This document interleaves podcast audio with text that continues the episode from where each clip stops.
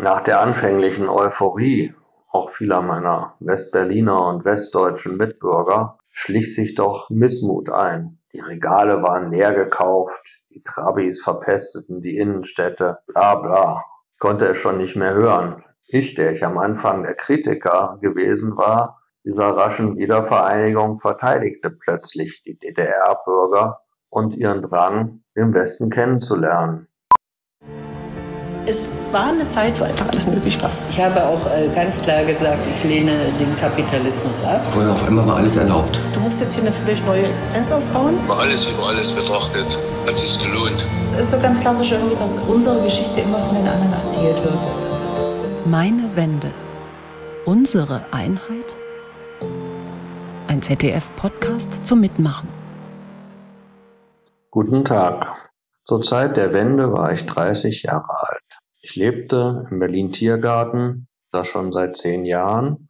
Aufgewachsen bin ich allerdings im Norden Hessens in einem kleinen Ort, der auf drei Seiten von der DDR umgeben war. Die Hälfte meiner Verwandten, alle Verwandten meines Vaters, lebten in Thüringen und wir besuchten sie mehrfach jährlich, so dass ich von klein auf mit der DDR und ihren Bewohnern vertraut war. Jeden Tag sah ich auf dem Weg zur Schule die Grenze, sah die Orte auf der anderen Seite, überlegte mir, wie die Leute dort wohl lebten, und einiges kannte ich auch aus eigener Anschauung.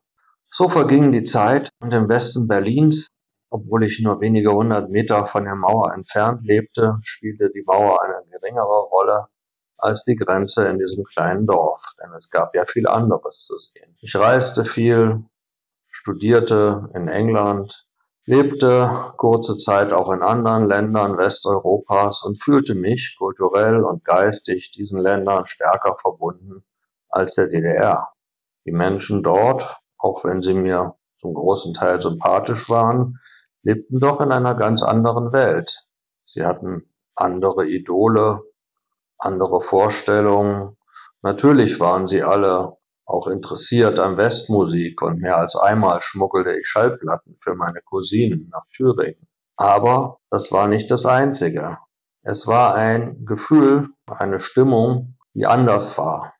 So war ich etwas überrascht und äh, obwohl ich politisch sehr interessiert bin, muss ich sagen, es war fast eine Sensation, als ich am Abend des 9. November davon hörte, dass die Mauer geöffnet wurde.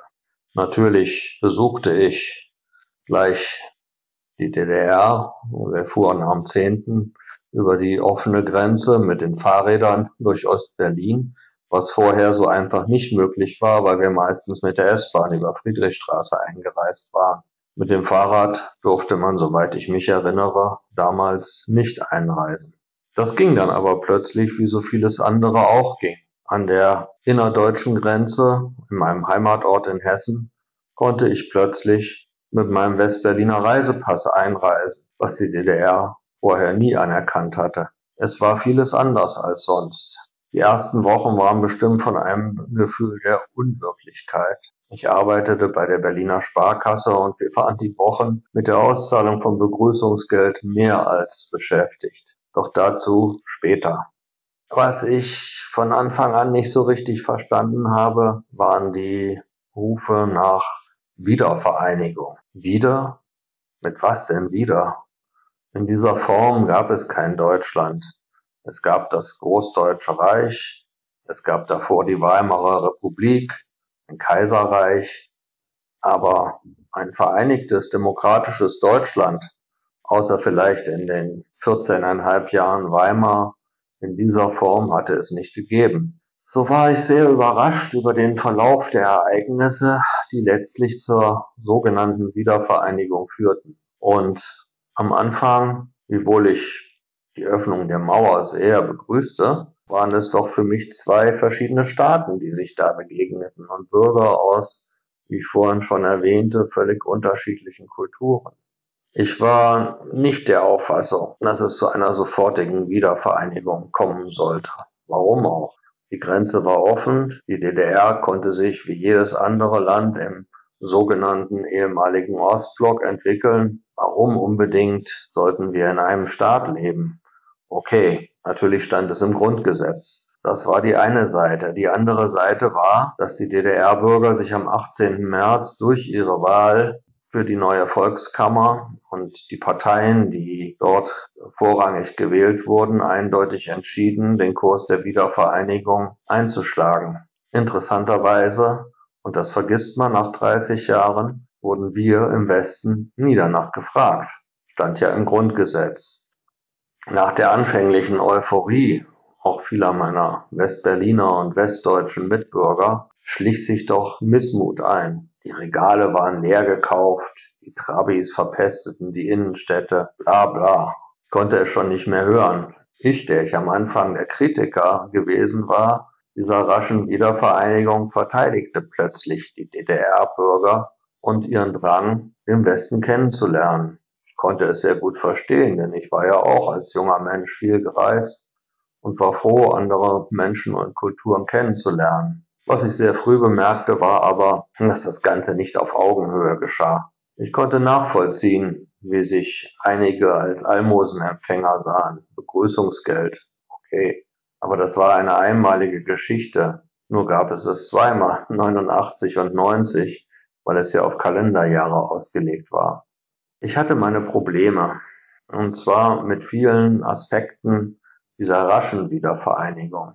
Mir war klar, dass wir hier nicht über blühende Landschaften sprachen, die uns ein gewisser Politiker in Aussicht stellte. Ich hatte die DDR gesehen. Ich war aufgewachsen mit verrottenden Industrien. Wenn wir durch die Städte fuhren, wenn ich nach Berlin fuhr mit der Eisenbahn an Leuna vorbei, ich weiß nicht, selbst ein Laie konnte erkennen, dass dieses Land auf dem Zahnfleisch kroch und dass es so schnell nicht auf den Standard des Westens kommen würde. Aber vom ehemaligen Kritiker wandelte ich mich, wie gesagt, und gab den Leuten und dem Land eine Chance. Auch bei der Sparkasse waren wir uns relativ schnell einig, dass es zu einer raschen Wiedervereinigung kommen musste. Wir waren schließlich eine Stadt in Berlin und wir wollten und haben es auch erfolgreich geschafft, auch unter meiner Mitwirkung, die neuen Mitarbeiter, es waren ungefähr 2000 gegenüber 4000 Westberliner Kollegen, sehr rasch zu integrieren. Und da habe ich zum ersten Mal, aber nicht zum letzten Mal, meine Hochachtung für die Leistung, für die Lebensleistung vieler DDR-Bürger zum Ausdruck gebracht. Denn die Kolleginnen, es waren ja fast ausschließlich Frauen, bis auf einen männlichen Vorstand, auch wenn sie bereits älter weit über 50 zum Teil waren, warfen sich mit Werbe in die neue Aufgabe. Sie mussten neue Produkte, insbesondere aus dem Kredit- und Anlagebereich kennenlernen, die es ja in der Ostberliner Sparkasse nicht gab. Da gab es ein Spargirokonto und viel mehr.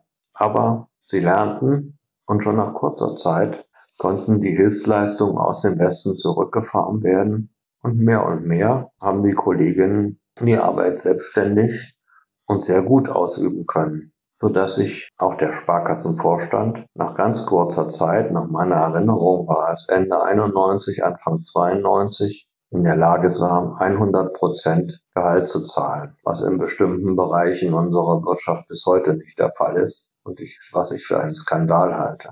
Gleicher Lohn für gleiche Arbeit, das sollte eine Selbstverständlichkeit sein.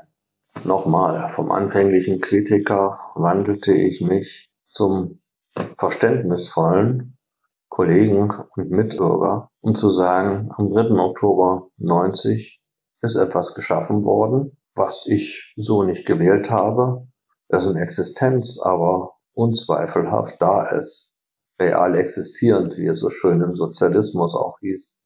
Nun waren wir real existierend ein gemeinsamer Staat und damit muss man leben und damit kann man leben.